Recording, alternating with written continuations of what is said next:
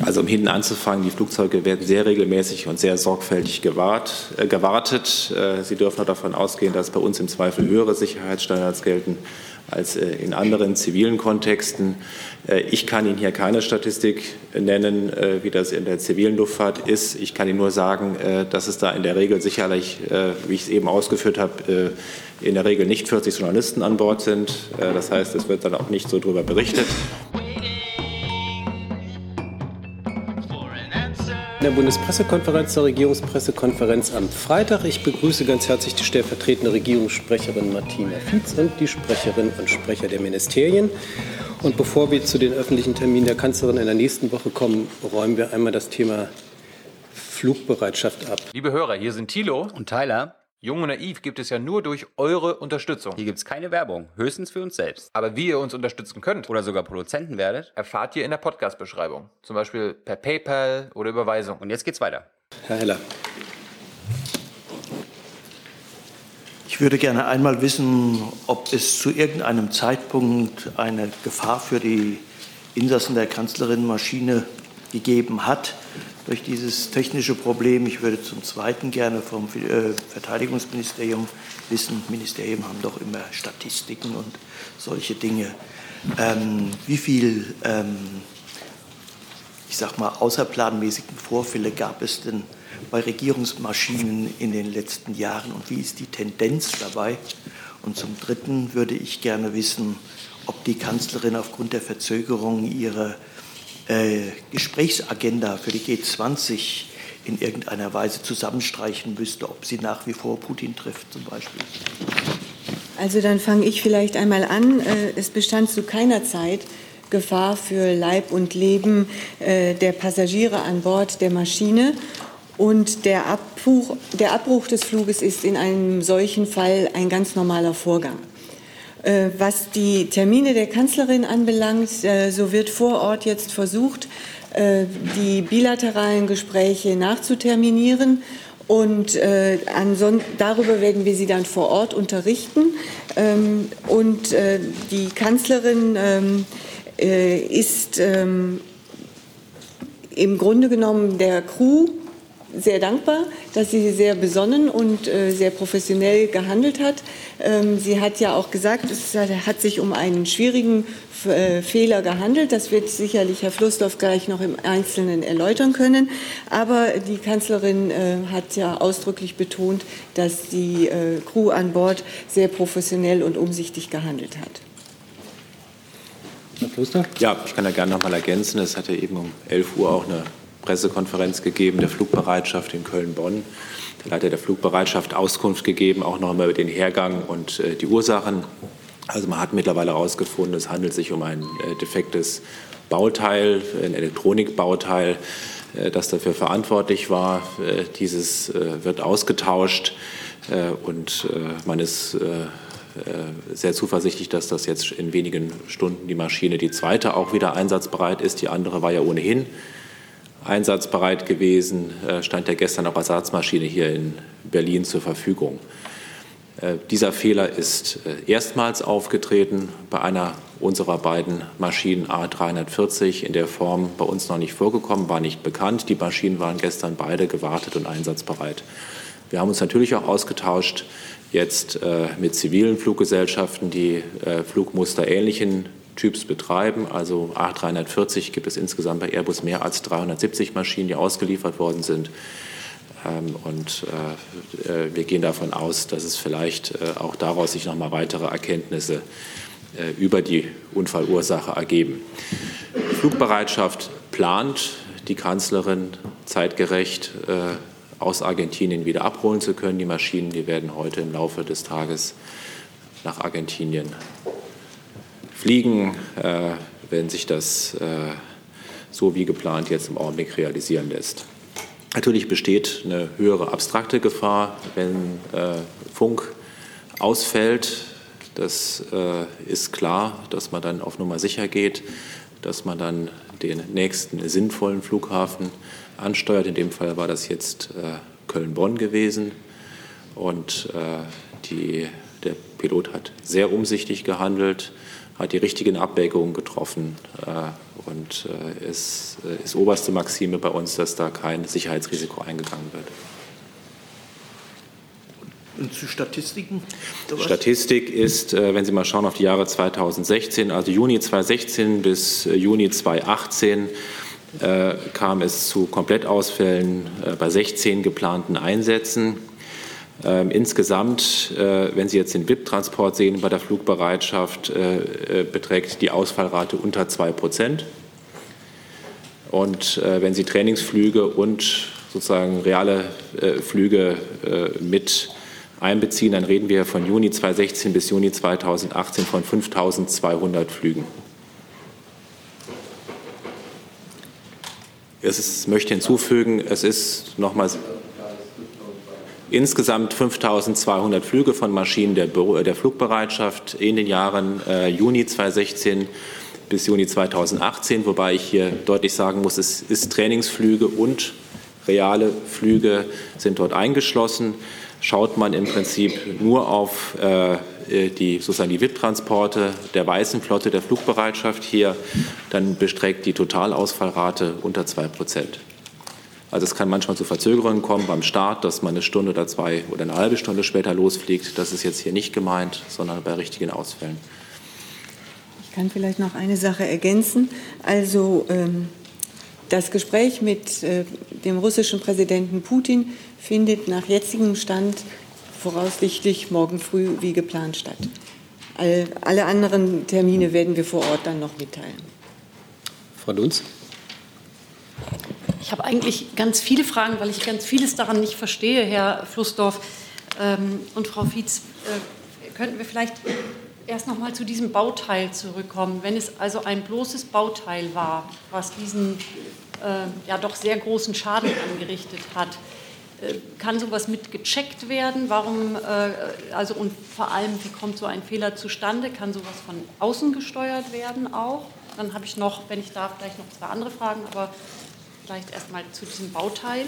Wenn das so profan ist, sage ich mal, und so ein sehr, sehr Es ist ein Bauteil, das relativ tief im Bereich der Maschine ist. Solche Bauteile werden auch gewartet. Äh, und äh, wie gesagt, so ein Fehler ist bisher noch nicht aufgetreten. Und Sie können natürlich, das kennen Sie ja wahrscheinlich auch, äh, wenn Sie sich, äh, sich vorstellen, äh, ist jetzt ein schräger Vergleich, aber es macht einen Unterschied, ob jetzt Ihr Handy einen Defekt hat, Ihr Computer oder Ihr Router. Dann können unterschiedliche Geräte, je nachdem an welcher Stelle das Gerät defekt ist, können andere Geräte betroffen sein oder andere Technik. Hier in dem Fall ist das auch so. Hier war der Funk betroffen, aber auch andere elektronische Systeme an dem Flugzeug. Es liegt aber an diesem Bauteil.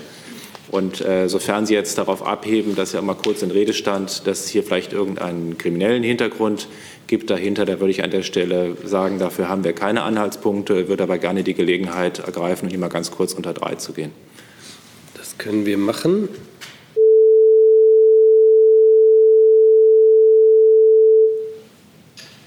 Herr Flussdorf, Sie haben gesagt, es stand ein Ersatzflugzeug in Berlin bereit.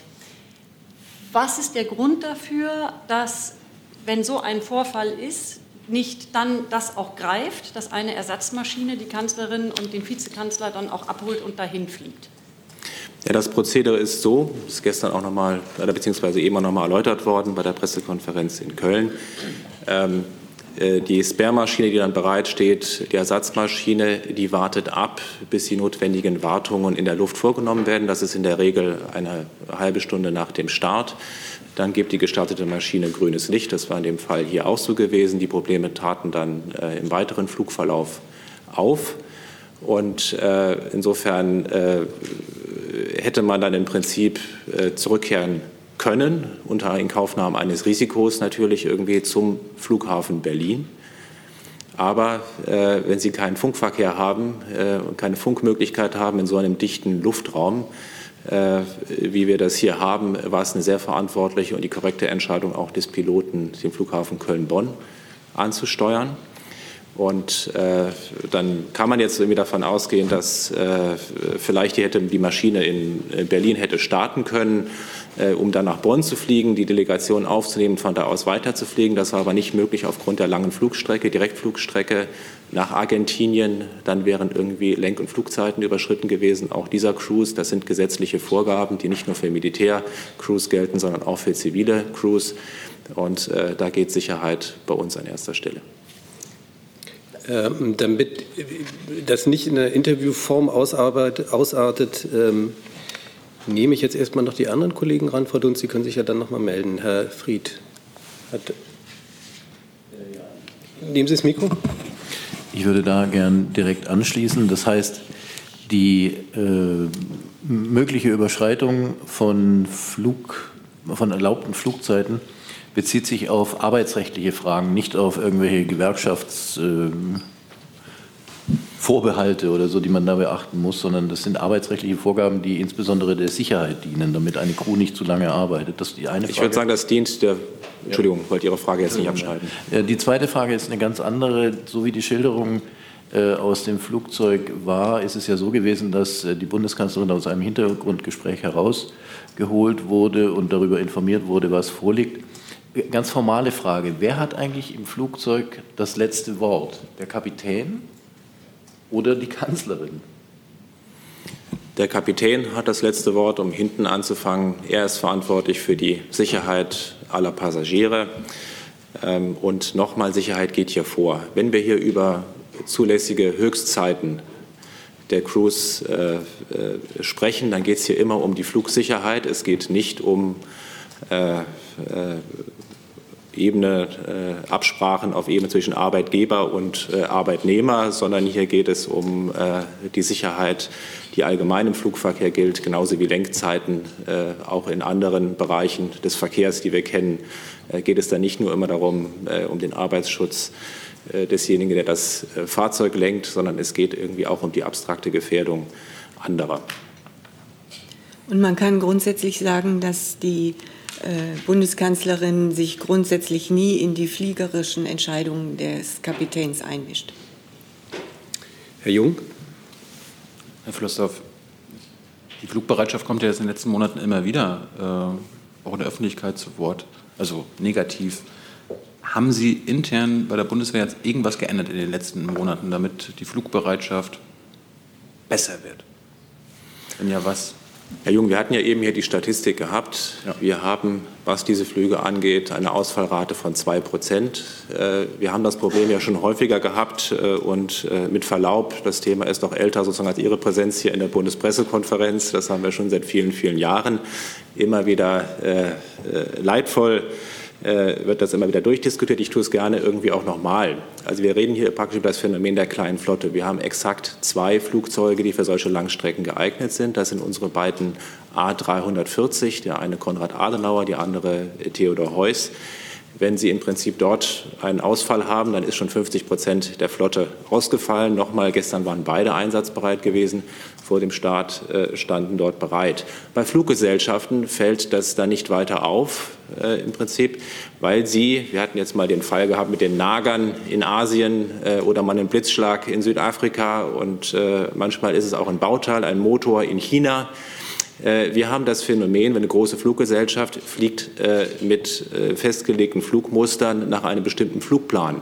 Das heißt, sie haben im Prinzip auch dort können planen, dass sie Ersatzteile vorhalten, dass sie Verträge haben vor Ort mit, sie kennen die Infrastruktur, können darauf zugreifen. Bei uns ist es so, dass nach relativ kurzfristig festgelegten Reiseplänen die Flugbereitschaft alle möglichen kleinen und großen Flugplätze dieser Welt ansteuert und im Prinzip dort nie eine entsprechende Logistik wartet. Es ist auch nicht so, dass dort irgendwie, wie vielleicht bei großen Fluggesellschaften, die über vielleicht mehrere tausend Flugzeuge sogar verfügen, äh, es dann kurzfristig äh, Maschinen, äh, die in der Region sind, dafür eingesetzt werden können für den Ersatz. Äh, und es ist auch in der Regel nicht so, dass man sich vielleicht in einem Verbund befindet von mehreren Fluggesellschaften, wo dann eine andere Fluggesellschaft einspringt. Dann ändert sich einfach die Nummer äh, und äh, sie, die Uniform äh, des Personals äh, und trotzdem werden sie irgendwie zeitgerecht von ihrem Flughafen A zum Flughafen B äh, transportiert, ohne dass Ihnen da weiter etwas auffällt, dass eine solche Panne, wie sie auch bei zivilen Fluggesellschaften ständig vorkommt, auch in dem Fall sich realisiert hat. Aber die Frage war ja, haben Sie in den letzten Monaten irgendwas intern geändert, irgendwelche Vorgaben? Das, was sich bei uns so intern geändert hat, dass wir vor kurzem sozusagen eine neue Maschine übernommen haben, das ist der Airbus, ein Airbus A321, der umgerüstet worden ist. Äh, den haben wir äh, von Airbus, der findet sich im Moment äh, übernommen. Der befindet sich im Moment in der Erprobung und wird in einigen wenigen Wochen auch zur Verfügung stehen, um ähm, auch solche Transporte vorzunehmen. Wobei der jetzt auch nicht in einem Zug nach Südamerika, nach Buenos Aires gekommen wäre, sondern der hätte auch eine Zwischenlandung gebraucht. Das wird also der dritte neben Konrad Adenauer. Und Diese, die in einem Zug ohne Zwischenlandung rüberkommen, das werden nach wie vor ist dann der A3, sind beide A340. Der A321 hat eine höhere Reichweite als unsere äh, beiden äh, A319, die wir auch haben. Äh, aber er ist nicht in der Lage, so viel Treibstoff aufzunehmen, dass er sozusagen in einem Zug bis nach Buenos Aires kommt. Herr Kollege. Herr Floßdorf, Serrao, Neue Zürcher Zeitung. Ähm, es heißt, die Maschine habe Kerosin ablassen müssen vor der Landung, damit sie nicht zu schwer ist. Erstens stimmt das und zweitens, ganz banal, wie muss man sich das vorstellen? Wird da ein Tankdeckel aufgemacht und dann kippt ein paar tausend Liter Benzin aus?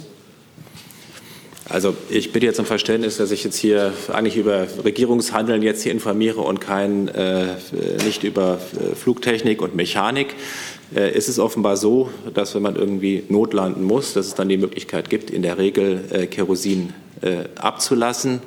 Äh, in diesem Fall war das nicht möglich gewesen, weil dieses elektronische Bauteil also auch diesen Mechanismus gestört hat, über den Kerosin abgelaufen, abgelassen wird. Deswegen ist erforderlich geworden, diese Landung mit doch erheblichem Gewicht, also dass man auch den Treibstoff an Bord hatte, der eigentlich eingeplant war für einen Transatlantikflug nach Südamerika. Deswegen stand auch sicherheitshalber Feuerwehr bereit, weil klar war, dass die Bremsen über Gebühr in Anspruch genommen werden äh, in dem Fall. Also, also das heißt über Gebühr, also über, eine, über das normale Maß, wenn man äh, leicht landet, ohne das äh, Kerosin an Bord. Äh, man hat das dann geprüft routinemäßig. Die Bremsen waren zwar erhitzt, aber sie waren nicht überhitzt. Äh, und insofern ist alles nach den Sicherheitsvorschriften gelaufen. Dann von Dunst nochmal. Herr Flussdorf, wenn das jetzt so völlig ungefährlich war, zu keiner Zeit hat es eine Gefahr für die Kanzlerin gegeben hat und für Herrn Scholz und die anderen, hat Frau Fietz gesagt. Wenn ich Sie richtig verstanden habe, haben Sie gerade gesagt, das Flugzeug musste notlanden. Also es war eine Notlandung, bei der aber zu keinem Zeitpunkt eine Gefahr bestanden hat. Können, können, wissen Sie vielleicht, warum die gesamte Delegation 70 Minuten nach der Landung im Flugzeug bleiben musste und nicht aussteigen durfte? Also ich kann mich da auch nur beziehen auf das, was ich eben noch mal kurz vor der Pressekonferenz von dem äh, äh Verantwortlichen für die Flugverantwortlichkeit, äh, von dem für die Flugbereitschaft verantwortlichen Offizier auch gehört habe. Er hatte auch noch mal diese Frage bekommen, hat gesagt, das ist jetzt keine, ich weiß, ob Notlandung der richtige Begriff ist. Es ist auf jeden Fall eine außerplanmäßige Landung, äh, die dort stattgefunden hat. Äh, man ist dort runtergegangen aus Sicherheitsgründen.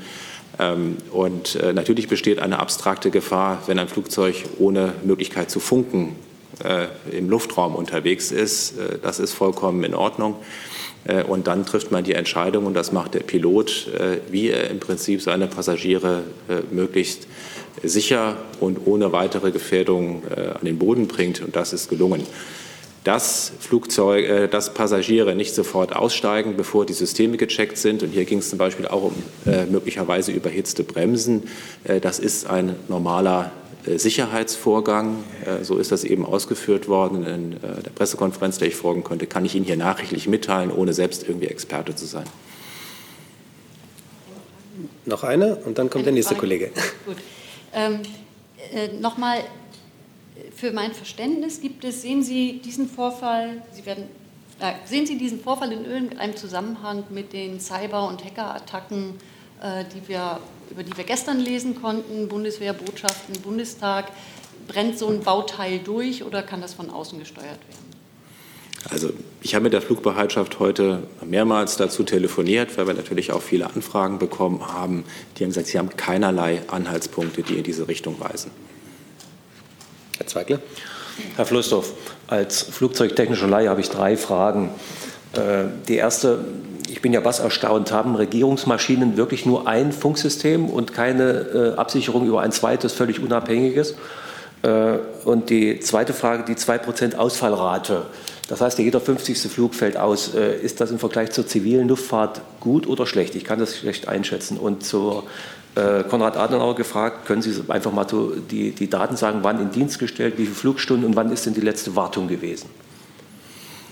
Also um hinten anzufangen, die Flugzeuge werden sehr regelmäßig und sehr sorgfältig gewahrt, äh, gewartet. Äh, Sie dürfen auch davon ausgehen, dass bei uns im Zweifel höhere Sicherheitsstandards gelten als äh, in anderen zivilen Kontexten.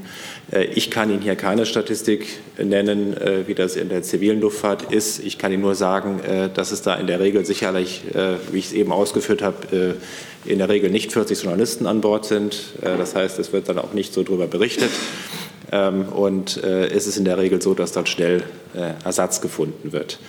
Äh, ich bitte irgendwie auch, was jetzt Fragen zur Indienststellung und Alter der Flugzeuge angeht, sich da irgendwie an die Luftwaffe zu wenden. Da steht wahrscheinlich sogar auf der Homepage der Luftwaffe, in denen Sie diese Informationen finden, der Weißen Flotte.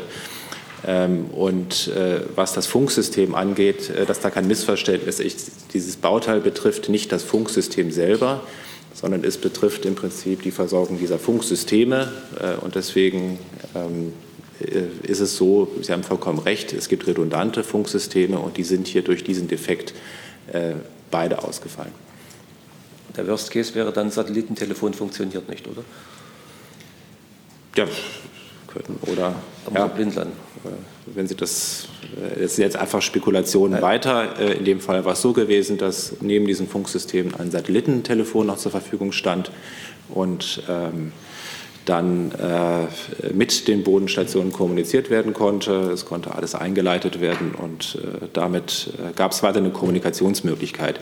Ich möchte aber auch noch mal sagen, weil ich jetzt hier, ich bin zwar kein Luftfahrtexperte, aber wir wissen ja auch hier, dass äh, das Bundesverteidigungsministerium auch für die Alarmrotten zuständig ist, also für die äh, Eurofighter-Staffeln, die jeweils aufsteigen und das äh, häufiger tun, äh, als vielleicht auch immer allen bewusst ist. Äh, wenn Funkverkehr gestört ist, das kommt relativ häufig vor. Das ist schon mehrere Dutzend Male im Jahr, dass das vorkommt. Dann, das ist für den Fall, dass es gar keinen Funkverkehr mehr gibt. Das kann technische Ursachen haben, das kann einfach auch eine ganz banale menschliche Ursache haben, dass der falsche Kanal eingestellt worden ist. Aber es kommt in der zivilen Luftfahrt auch häufig vor, äh, nur äh, reden wir dann hier nicht drüber. Die nächste Frage, Herr Kollege. Ähm, Leimann, Polsat News, polnischer Nachrichtensender. Ähm, mich würde interessieren, weil die Reise wurde schnell, spontan umgeplant. Das heißt, Bundeskanzlerin fliegt jetzt mit Iberia. Wie sieht das aus? Wie wird hier die Sicherheit gewährleisten? Zum Beispiel fliegt sie mit Business First, müssen die Passagiere jetzt umgebucht werden oder fliegt sie mit anderen Passagieren? Wie sieht das aus? Also Sie dürfen davon ausgehen, dass das Verteidigungsministerium gestern auch ein hohes Interesse hatte, äh, nach Möglichkeiten zu suchen, äh, wie die Bundeskanzlerin möglichst schnell zum G20-Gipfel kommt. Aber ich glaube, das sind jetzt Fragen, die jetzt den Kernbereich dessen, wofür das Verteidigungsministerium zuständig ist, äh, verlassen. Ich weiß nicht, Frau Fietz, ob Sie mir da helfen können, wie denn die Buchvorgänge dann gelaufen sind ähm, und die Vorkehrungen. Das entzieht sich jetzt hier meiner Kenntnis, weil ich nicht dabei war.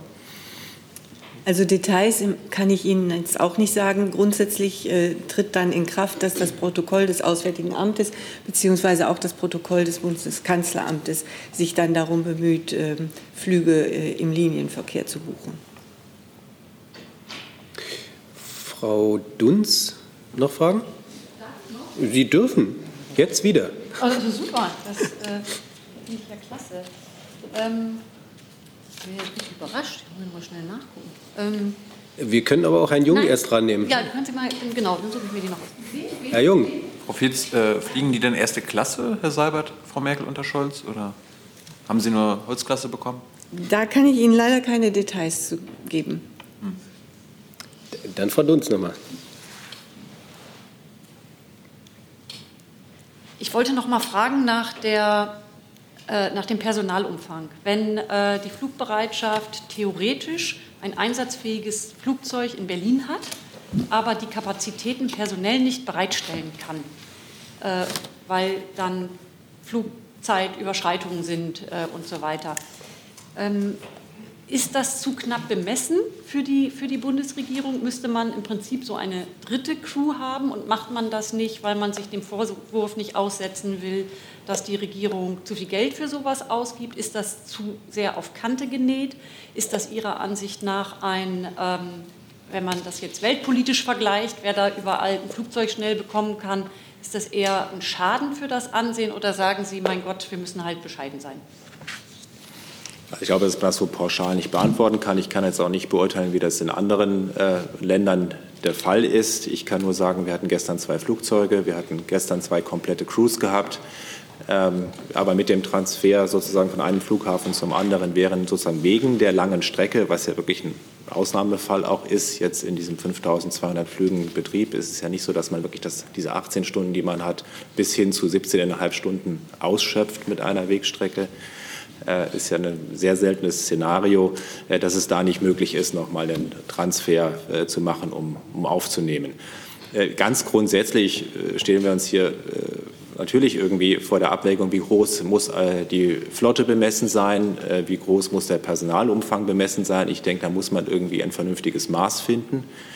Wenn man natürlich ein Land wie die USA hat natürlich eine viel, viel, viel größere Zahl an Maschinen, Ersatzmaschinen und Crews. Äh, die werden auch alle in der Regel in Anspruch genommen, genauso wie bei uns auch die Flugbereitschaft ja auch nicht nur von der Kanzlerin in Anspruch genommen wird, sondern auch von vielen Ministern, vom Bundespräsidenten, vom Bundesratspräsidenten äh, bis hin zu äh, Militärs und anderen, die diese Flugbereitschaft nutzen. Und natürlich, wenn es eine Sperrmaschine gibt, gibt es auch jemanden, der dann gerade nicht damit fliegen kann. Und es gibt irgendwie, wenn es eine Besatzung gibt, eine Extrabesatzung, die vielleicht an Bord ist und dann einspringen könnte, fehlt die vielleicht an irgendeiner anderen Stelle. Da muss man einfach nach vernünftigen haushalterischen und Bedarfserwägungen äh, muss man schauen, wie ist die technische, wie ist die Flotte, die Anzahl der Flugzeuge bemessen, können wir damit den Bedarf decken. Sie sehen, wir haben auch hier schon nachgesteuert mit äh, dem Umbau des A321, der jetzt äh, in Kürze zur Verfügung steht.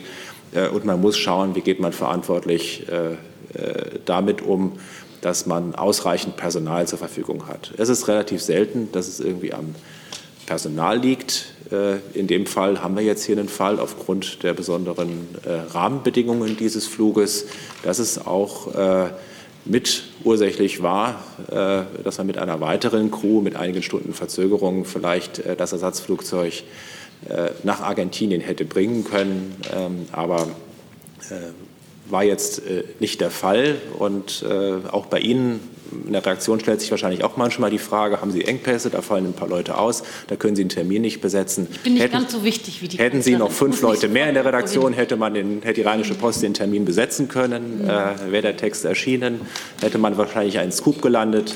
Äh, Interessiert aber, einen nicht im Vergleich zur Kanzlerin. Ich habe aber einen Zusatz. Ja. Darf ich? Bitte, Zusatz. Ähm, der Pilot hatte während des Fluges gesagt, in Köln stehe die einzige verfügbare Ersatzmaschine bereit und deswegen gehe es auch nach Köln. Nun stand die in Berlin. Ähm, das kann ja auch im Eifer des Gefechts ein, ein Versehen gewesen sein. Können Sie noch mal erklären, warum nicht Amsterdam angeflogen wurde, sondern Köln? Denn Amsterdam war ja viel näher dran. Das kann ich Ihnen hier nicht sagen. Ich weiß, dass Sicherheitsgründe eine Rolle gespielt haben äh, bei den Abwägungen. Äh, es gibt ja auch äh, sicherlich dann auch, Sie wissen, die Heimat der Flugbereitschaft ist im Moment Köln-Bonn. Das ist auch dort, wo der technische Support der Ort zur Verfügung steht. Ähm, und diese Erwägungen des Flugkapitäns, Sie waren dann in dem Fall näher dran. Sie haben gehört, was der Flugkapitän gesagt hat. Ich habe das irgendwie nicht gehört. Ich weiß, die zweite Maschine stand in Berlin. Und äh, es kann, ich weiß es auch nicht, ob die während der Zeit überführt worden ist nach Köln-Bonn, nachdem klar war, dass die andere Maschine gestartet ist und erst mal nach einer halben Stunde okay gemeldet hat, ob die dann in der Luft war. Das kann ich Ihnen hier leider nicht sagen. Sorry, das ist jetzt zu nah im Detail dran. Kann ich Ihnen keine Auskunft mehr geben von dieser Stelle. Aber ich bin sicher, dass die Kollegen äh, von der Luftwaffe Ihnen da sehr gerne mit Details äh, weiter zur Verfügung stehen. Herr Zweigler nochmal. Herr Flossdorf, Sie haben den Bundespräsidenten angesprochen, der fliegt nun nächste Woche nach China für mehrere Tage. Äh, ist da so die Einsatzbereitschaft der Flugbereitschaft äh, dadurch äh, in, in, Mitleidenschaft oder nicht mehr gewährleistet und ist dessen Flug technisch gewährleistet sicher? Ich habe dazu jetzt keine Informationen, wie das in der nächsten Woche aussieht. Ich weiß nur, dass sich jetzt eben äh, der zuständige Leiter der Flugbereitschaft geäußert hat, dass er heute, Stand heute Mittag, wieder zwei Maschinen, äh, die langstreckentauglich sind. Und ich gehe davon aus, China hat was mit Langstreckentauglichkeit zu tun, einsatzfähig äh, haben wird nach derzeitiger Planung. Äh, eine Maschine wird nach Argentinien fliegen, um die Kanzlerin planmäßig äh, dort abzuholen. Äh, für die nächste Woche gehe ich mal davon aus, mit der eben genannten Ausfallrate, dass wir, ohne dass irgendjemand dafür seine Hand ins Feuer legen kann, weil es kann immer was passieren, militärisch wie zivil, der Bundespräsident als Nummer eins auch in der Ordnung, wie man Zugriff hat auf Flugbereitschaftsmaschinen, mit einem angemessenen Flugzeug versorgt werden wird. Nochmal, Fried. Eine Nachfrage zu dem, was Sie gerade gesagt haben, Herr Floßdorf, weil Sie vorhin sagten, beide Maschinen fliegen jetzt nach Argentinien. Und jetzt sagten Sie nur, die eine fliegt nach Argentinien, um die Kanzlerin abzuholen. Okay, an der Stelle, ich weiß nicht, ob die jetzt eine Spare-Maschine auch nochmal nach Argentinien schicken, wie das technisch ist. Ich habe es von der Flugbereitschaft nur gehört, geplant ist, die Kanzlerin wie geplant in Argentinien abzuholen. Ob jetzt beide dorthin fliegen äh, oder nur eine, kann ich Ihnen nicht sagen. Ich weiß auf jeden Fall, dass eine jetzt, die eine, äh, so hat sich der Leiter der Flugbereitschaft eben in der Pressekonferenz geäußert, äh, das wird dann die Theodor Heuss sein, äh, die hier in Berlin stand, äh, jetzt auf jeden Fall startet um die Mittagszeit und dann die anderen, wenn das Bauteil ausgetauscht ist, vielleicht hinterhergeht, vielleicht nicht. Bitte um das nochmal mit der Luftwaffe dann nochmal genau zu klären. An der Stelle war eben auch die Information in der Pressekonferenz nicht so eindeutig. Gibt es weitere Fragen? Das ist nicht der Fall. Dann kommen wir zu der üblichen Routine nämlich die Termine der Kanzlerin nächste Woche. Das machen wir danach dann. Gut, dann ähm, teile ich Ihnen jetzt die öffentlichen Termine der Kanzlerin in der kommenden Woche mit. Am Montag, den 3. Dezember, wird die Bundeskanzlerin mit Kommunen und Ländern, die von der Überschreitung der Grenzwerte beim Stickoxid betroffen sind, im Bundeskanzleramt zusammenkommen um über Maßnahmen zur Verbesserung der Lufteinhaltung zu beraten. Das Treffen beginnt um 10 Uhr und endet gegen 12.30 Uhr mit einer gemeinsamen Pressekonferenz. Für die Bundesregierung nehmen nach jetzigem Stand die Bundeskanzlerin, Bundesverkehrsminister Scheuer, Staatssekretär Flassbart in Vertretung von Umweltministerin Schulze sowie Bundesminister Altmaier teil. Die Bundeskanzlerin führt bereits zum dritten Mal in diesem Format Gespräche mit den Kommunen und Ländern im Bundeskanzleramt. Das letzte Treffen fand am 28. November 2017 statt. Ziel des anstehenden Spitzentreffens ist es, zum einen Bilanz des beim letzten Treffen verabschiedeten Sofortprogramms Saubere Luft 2017 bis 2020 zu ziehen zum anderen soll die Umsetzung der vom Koalitionsausschuss am 1. Oktober 2018 beschlossenen Maßnahme aus dem Konzept für saubere Luft und die Sicherung der individuellen Mobilität mit den Kommunen erörtert werden. Mehrere Kommunen werden außerdem ihre Luftreinhaltungskonzepte mit geförderten und besonders erfolgreichen Maßnahmen aus dem Sofortprogramm Saubere Luft vorstellen. Es ist Aufgabe der Kommunen, die vor Ort sinnvollsten Maßnahmen zu identifizieren und umzusetzen. Gemeinsames Ziel von Bund und Ländern und Kommunen ist es weiterhin, die Luftqualitätsgrenzwerte möglichst schnell einzuhalten und Fahrverbote zu vermeiden. Am Montag um 15 Uhr wird die Bundeskanzlerin die diesjährige Friedensnobelpreisträgerin Nadia Murad im Kanzleramt empfangen. Nadia Murad ist eine aus dem Irak stammende Menschenrechtsaktivistin. Sie wird am 10. Dezember in Oslo für ihren Kampf gegen den Islamischen Staat mit dem Friedensnobelpreis 2018 ausgezeichnet. Nadia Murad kämpft auch als Sonderbotschafterin der Vereinten Nationen dafür, dass IS-Täter für ihre Taten zur Verantwortung gezogen werden. Am selben Tag dann um 16 Uhr wird die Bundeskanzlerin den zweiten diesjährigen Friedensnobelpreisträger Dr. Denis Mukwege im Bundeskanzleramt begrüßen. Der im Kongo tätige Gynäkologe erhält den Preis für seinen Einsatz für Mädchen und Frauen, die Opfer sexueller Gewalt geworden sind. Er gilt seit Jahren als weltweit führender Experte für die Behandlung von massiven Verletzungen, insbesondere durch Gruppenvergewaltigungen. Auch ihm wird am 10. Dezember in Oslo der Friedensnobelpreis verliehen. Beide Termine sind nicht presseöffentlich. Dann kommen wir zum 4. Dezember, dem Dienstag. Da nimmt die Bundeskanzlerin am Digitalgipfel in Nürnberg teil, der sich in diesem Jahr schwerpunktmäßig mit dem Thema künstliche Intelligenz befasst. Die Bundeskanzlerin wird gegen 12.30 Uhr eintreffen. Vorgesehen ist dann ein kurzer Rundgang, bei dem sie verschiedene Exponate besichtigen wird. Dann gibt es ein Mittagessen mit den Plattform-Co-Vorsitzenden. Gegen 14.45 Uhr wird die Bundeskanzlerin eine Rede halten, in der sie auf die Chancen der künstlichen Intelligenz für Wachstum und Wohlstand in Deutschland und weitere Aspekte der Digitalpolitik der Bundesregierung eingehen wird. Am Mittwoch, 5. Dezember, wird es wie üblich um 9.30 Uhr die Kabinettssitzung unter Leitung der Bundeskanzlerin geben. Und um 15 Uhr an diesem Tag kommt die Kanzlerin zu ihrer regulären Besprechung mit den Regierungschefinnen und Regierungschefs der Länder im Bundeskanzleramt zusammen. Wichtige Themen sind der Pakt für den Rechtsstaat, die Digitalisierung, die Umsetzung der Energiewende und der Austritt des Vereinigten Königreichs aus der Europäischen Union. Ein weiterer thematischer Schwerpunkt des Treffens wird die Asyl- und Flüchtlingspolitik, insbesondere der Stand der Umsetzung der sogenannten Ankereinrichtungen, die Flüchtlingskosten ab 2020 und die Arbeitsmarktintegration von Flüchtlingen sein. Im Anschluss an diese Besprechung wird es eine Pressekonferenz geben.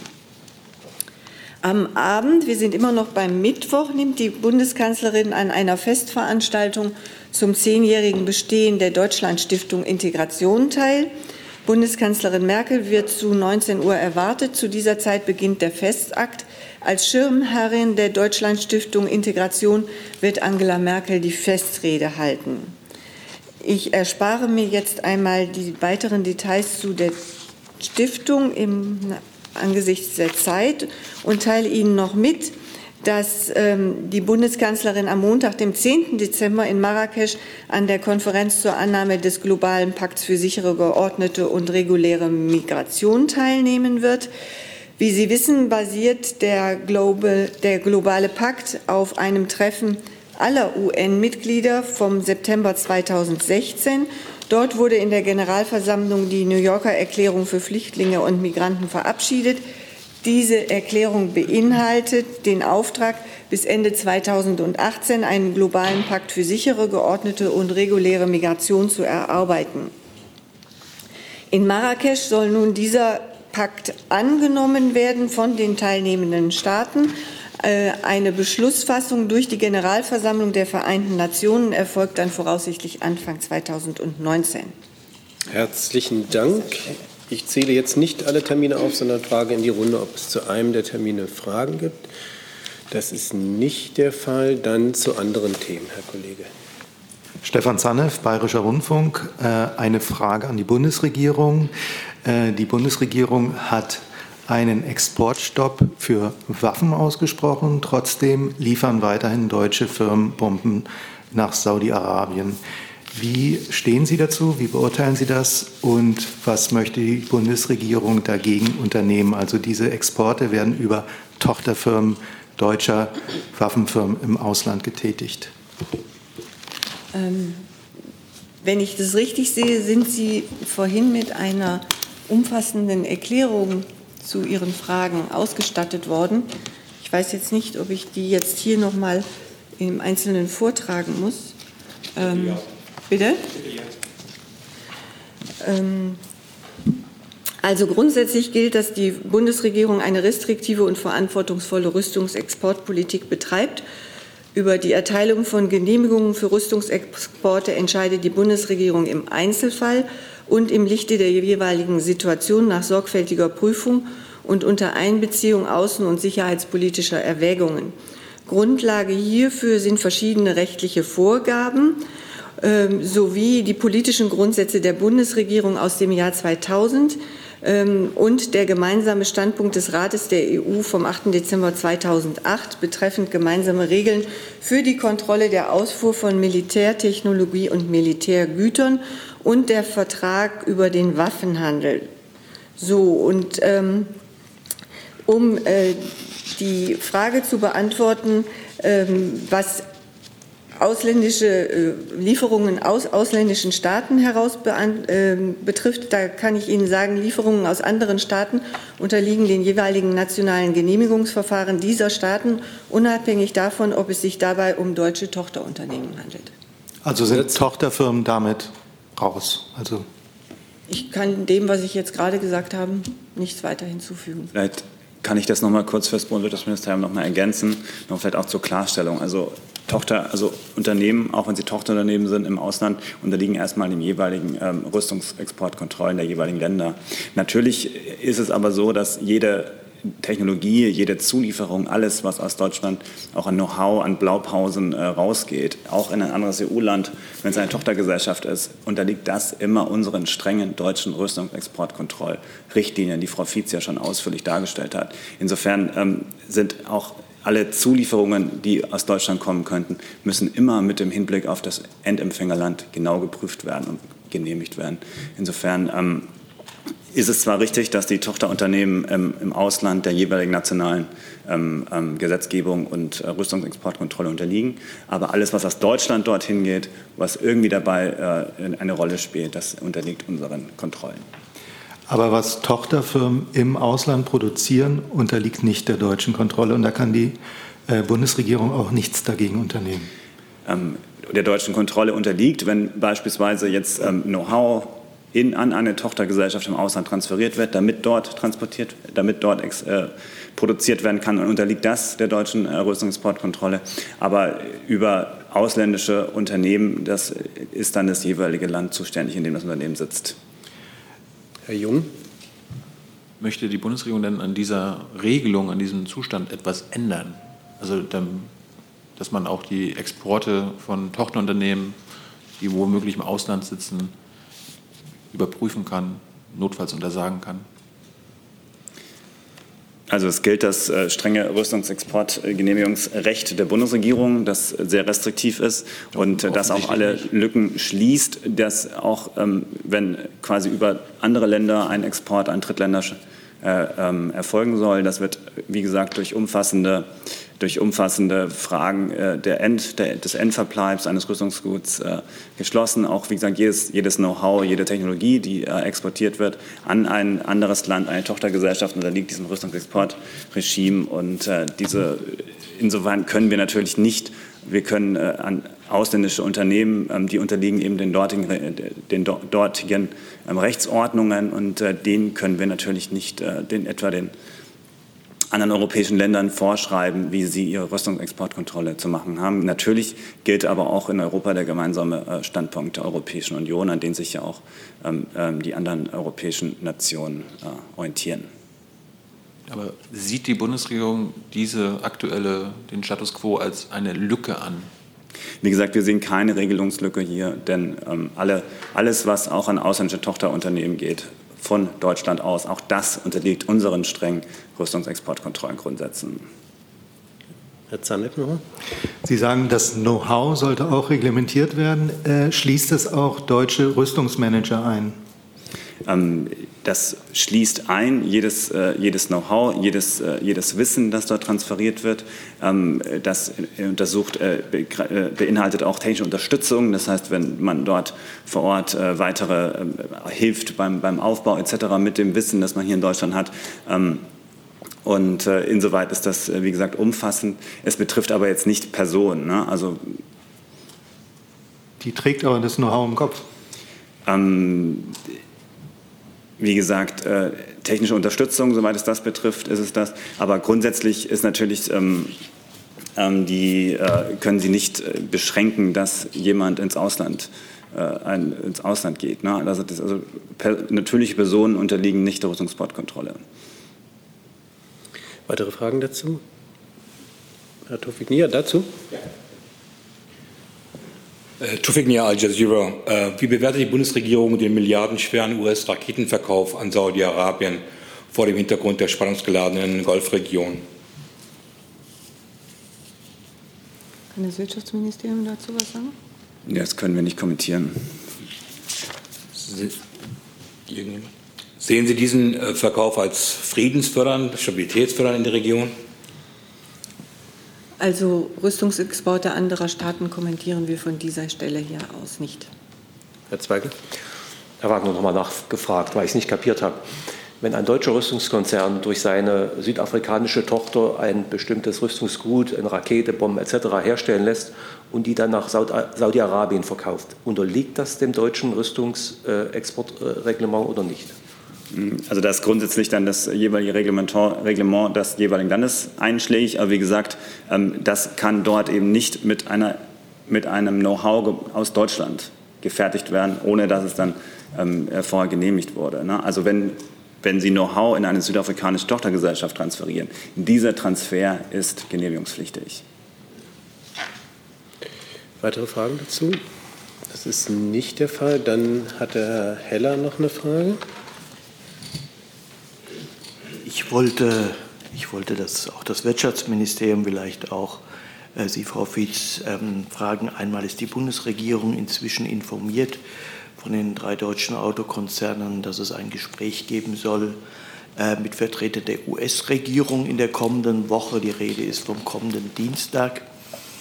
Und grundsätzlich gefragt, ähm, wie bewertet die Bundesregierung, wenn es solche separaten Treffen ähm, der Branchenspitzen eine, äh, aus Deutschland mit der US-Regierung kommt? Denn eigentlich ist man doch bemüht, immer ähm, die europäische Seite, die Geschlossenheit der europäischen Position im Handel zu wahren. Und ein solches Separattreffen erweckt ja eher den Eindruck einer, einer partiellen, einer, einer eigenen deutschen Linie. Ähm, also mir liegen jetzt da keine neuen Erkenntnisse vor, habe da auch keinen neuen Stand zu etwaigen geplanten Treffen. Ähm, grundsätzlich äh, verfolgen wir hier mit in der EU eine einheitliche eine Linie und äh, treten hier sehr geschlossen auf. Ähm, das äh, ist so, dass die, die Kompetenz natürlich bei der Europäischen Union liegt, die auch mit den amerikanischen Partnern in diesen Bereichen verhandelt. Und die etwaige Gespräche kann ich hier nicht kommentieren. Und natürlich sind im Kanzleramt ist dieses Treffen bekannt. Aber es gilt grundsätzlich, dass die Europäische Kommission in dieser Frage sozusagen das Verhandlungsmandat hat und äh, wir äh, unterstützen, die Bundesregierung unterstützt äh, die äh, Bemühungen der EU-Kommission in dieser Frage. Und Sie kennen die Haltung der Bundesregierung zum Freihandel. Sie hat sich nicht verändert. Freier Handel und offene Märkte bieten in Europa und der Welt enorme Chancen für Unternehmen, für Beschäftigte und für Verbraucher. Und deshalb unterstützt die Bundesregierung eben die EU-Kommission und weiterhin, auch weiterhin darin, ihre Politik der offenen Märkte fortzuführen und dem Trend zur Abschottung entgegenzuwirken. Nur, dass ich da phonetisch das richtig verstanden habe. Ihnen ist von diesem Termin bekannt, der am Dienstag stattfindet. Habe ich das richtig gehört? Der, dem Kanzleramt ist die Idee eines solchen Treffens bekannt. Weitere Fragen dazu? Dann, Frau Kollegin, mit einem neuen Thema.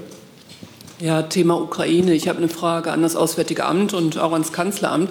Äh, die Ukraine hat ja einen kompletten Einreisestopp für russische Männer zwischen 16 und 60 äh, ähm, äh, veranlasst.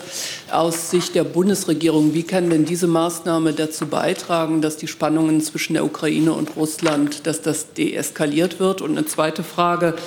Ähm, die Ukraine will die Türkei dazu aufrufen, den Bosporus für russische Schiffe zu sperren. Ist das eine realistische Maßnahme?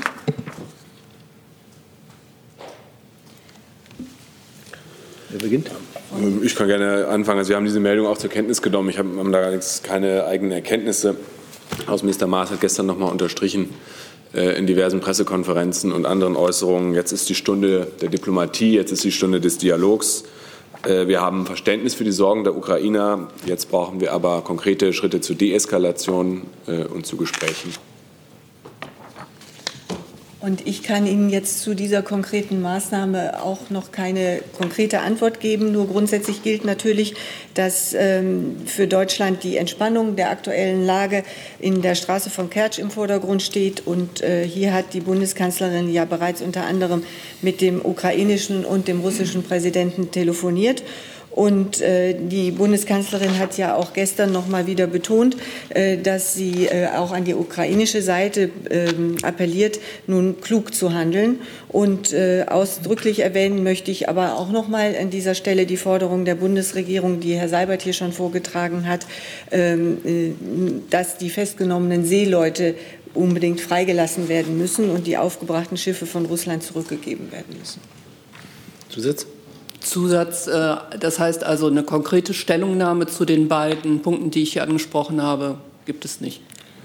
Also diese Meldungen sind kurz bevor wir hierher gekommen sind bei uns eingegangen und ich kann Ihnen dazu konkret jetzt noch nicht sagen. Wir haben diese zur Kenntnis genommen und grundsätzlich gilt eben der Appell an beide Seiten, äh, besonnen zu handeln und äh, die grundsätzliche Haltung der Bundeskanzlerin, dass dieser äh, Vorfall nicht militärisch, äh, sondern wirklich im Gespräch und im Dialog gelöst werden muss.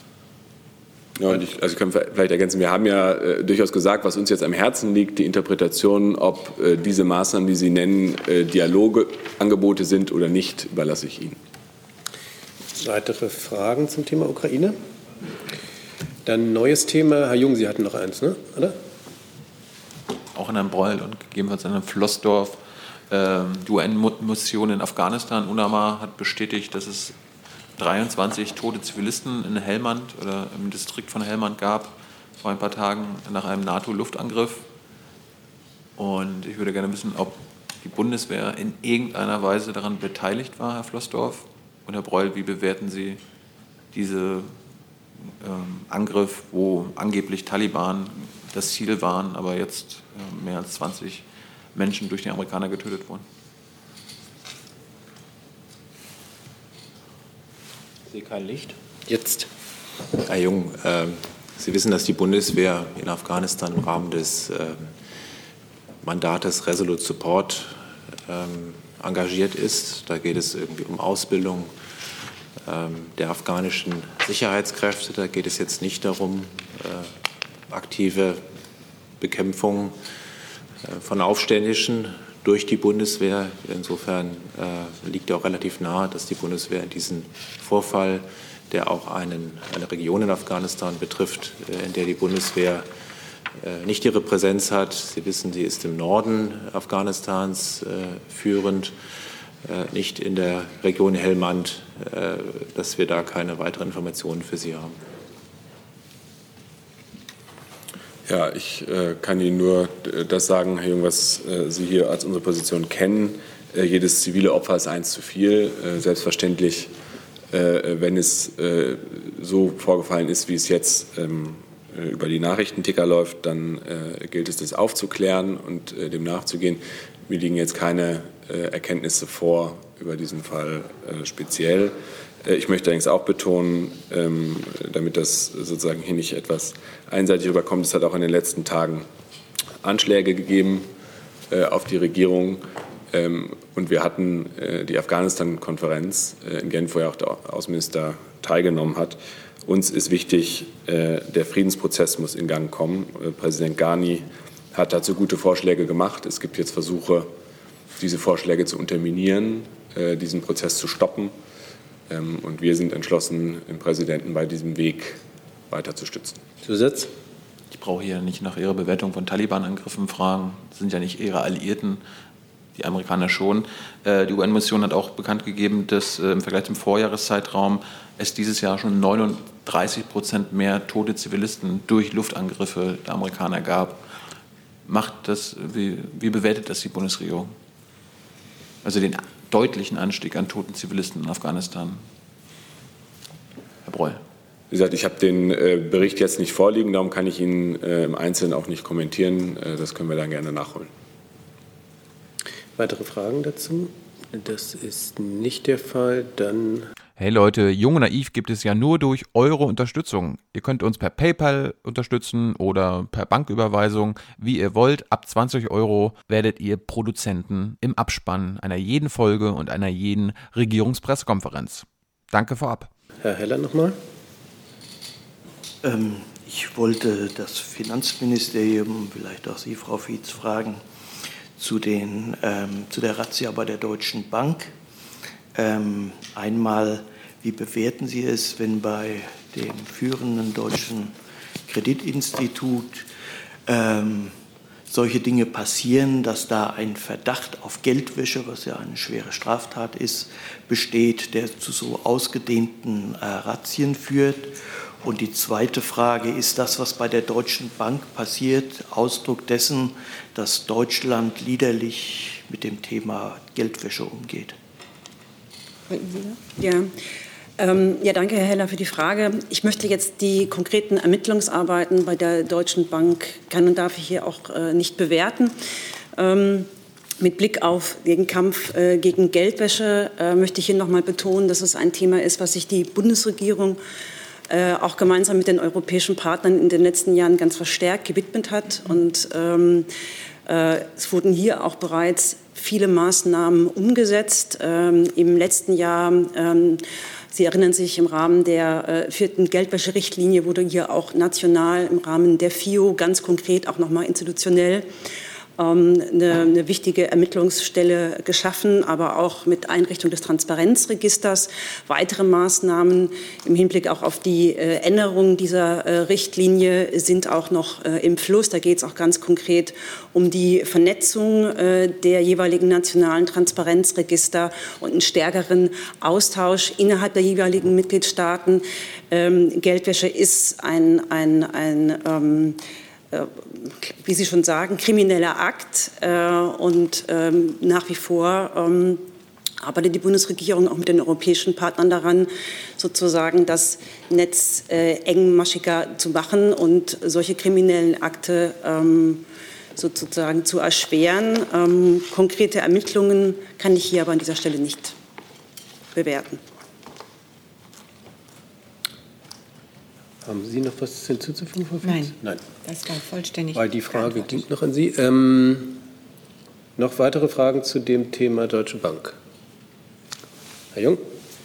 Frau Schwamberger, äh, die BaFin hatte ja einen, zum ersten Mal überhaupt einen dauerhaften Aufpasser äh, in die Deutsche Bank geschickt Ende September. Hat der schon was zurückgemeldet? Da würde ich Sie bitten, dass Sie bei der BaFin nachfragen. Ich denke, es zeigt, äh, dass alle Stellen, die mit dem Thema Geldwäsche vertraut sind, das ist die BaFin aber nicht nur, hm. sozusagen ganz genau äh, aufpassen und äh, sehr wachsam sind. Aber hier konkrete äh, Ergebnisse kann ich Ihnen sozusagen hier an dieser Stelle auch nicht sagen und dürfte ich auch nicht. Weitere Fragen? Das ist nicht der Fall. Ich sehe auch keine Fragen zu anderen Themen. Insofern bedanke ich mich ganz herzlich für die Aufmerksamkeit, wünsche ein schönes Wochenende und schließe die Pressekonferenz.